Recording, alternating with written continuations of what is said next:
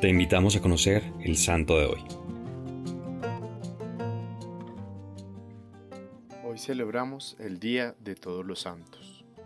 Hoy nuestro podcast es especial porque no recordamos a un santo en particular, sino todos aquellos que a lo largo de la historia tuvieron una vida justa y entregada a Dios aunque no los conozcamos. Incluso celebramos y pedimos la intercesión de aquellos que han pasado por el purgatorio, pero que hoy gozan de la presencia plena de Dios y son la iglesia triunfante.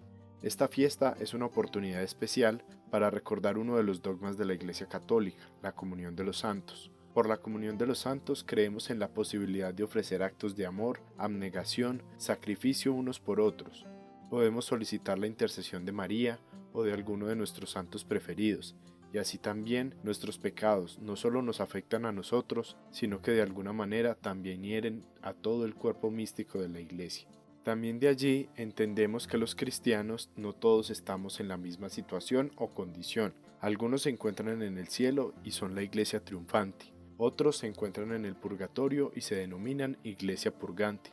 Y nosotros, que tenemos la oportunidad de ganar méritos con la ayuda de Dios para nosotros o para las almas del purgatorio, somos la iglesia militante. La iglesia viene celebrando la fiesta de todos los santos desde el siglo IV y no podemos perder de vista que es una ocasión para llenarnos de esperanza, tantos que han alcanzado la santidad no por ser perfectos humanamente, sino por dejarse amar por Dios y corresponder a ese amor tan grande. Para finalizar, les dejo un extracto de la humildad que el Papa Francisco nos regaló en la fiesta de todos los santos en el año 2016. Con toda la iglesia celebramos hoy la solemnidad de todos los santos.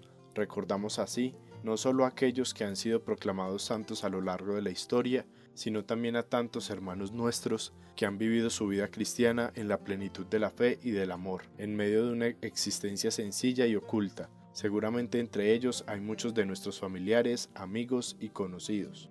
Celebramos por tanto la fiesta de la santidad, esa santidad que tal vez no se manifiesta en grandes obras o en sucesos extraordinarios, sino la que sabe vivir fielmente y día a día las exigencias del bautismo, una santidad hecha de amor a Dios y a los hermanos, amor fiel hasta el olvido de sí mismo y la entrega total a los demás, como la vida de esas madres y esos padres que se sacrifican por sus familias, sabiendo renunciar gustosamente, aunque no siempre sea fácil, a tantas cosas, a tantos proyectos o planes personales. Pero si hay algo que caracteriza a los santos, es que son realmente felices, han encontrado el secreto de esa felicidad auténtica que anida en el fondo del alma y que tiene su fuente en el amor de Dios. Por eso a los santos se les llama bienaventurados. Las bienaventuranzas son su camino, su meta, su patria. Las bienaventuranzas son el camino de vida que el Señor nos enseña, para que sigamos sus huellas. Hoy te propongo ofrecer un sacrificio por el alma más necesitada del purgatorio.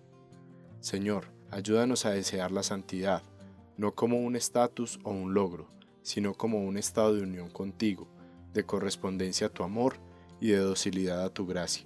Cristo Rey nuestro, venga a tu reino.